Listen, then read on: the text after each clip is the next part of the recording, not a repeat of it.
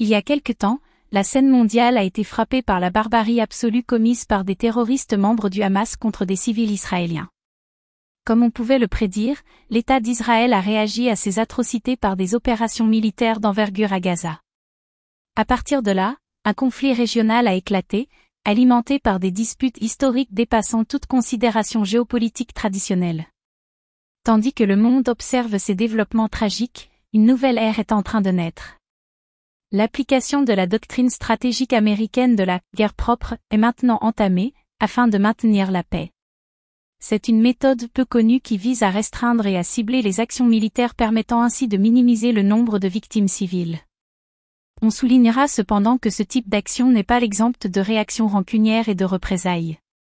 En particulier, les groupes terroristes, notamment le Hamas, sont connus pour leur capacité à se livrer à une lutte sans fin contre leurs ennemis. De plus, des attaques lâches contre des civils innocents sont presque toujours leur arme de prédilection. Une autre façon dont le monde post-américain s'est exprimé est le recours à une alliance militaire multilatérale.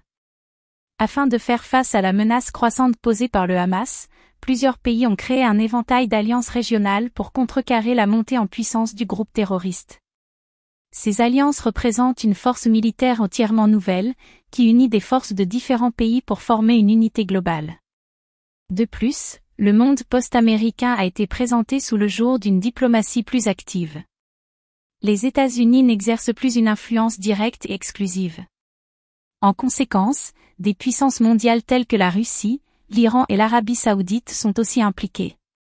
Ainsi, plusieurs nations sont actuellement impliquées dans les discussions autour des tensions régionales.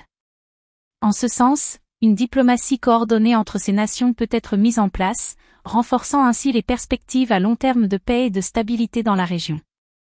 De toute évidence, une nouvelle ère est en train de naître à la suite des récentes manifestations de la barbarie commises par le Hamas. Si nous observons de plus près les événements et les développements qui surviennent, nous pouvons facilement constater le développement d'un monde post-américain qui s'éloigne des protocoles militaires conventionnels qui ont prédominé pendant si longtemps. Une nouvelle méthodologie est à l'œuvre, qui recourt à des alliés multiples et à une diplomatie plus forte, dans le but de promouvoir la paix et la stabilité à grande échelle pour l'ensemble de cette région déchirée par tant de conflits. Suivez-moi sur Cyberinvestisseur.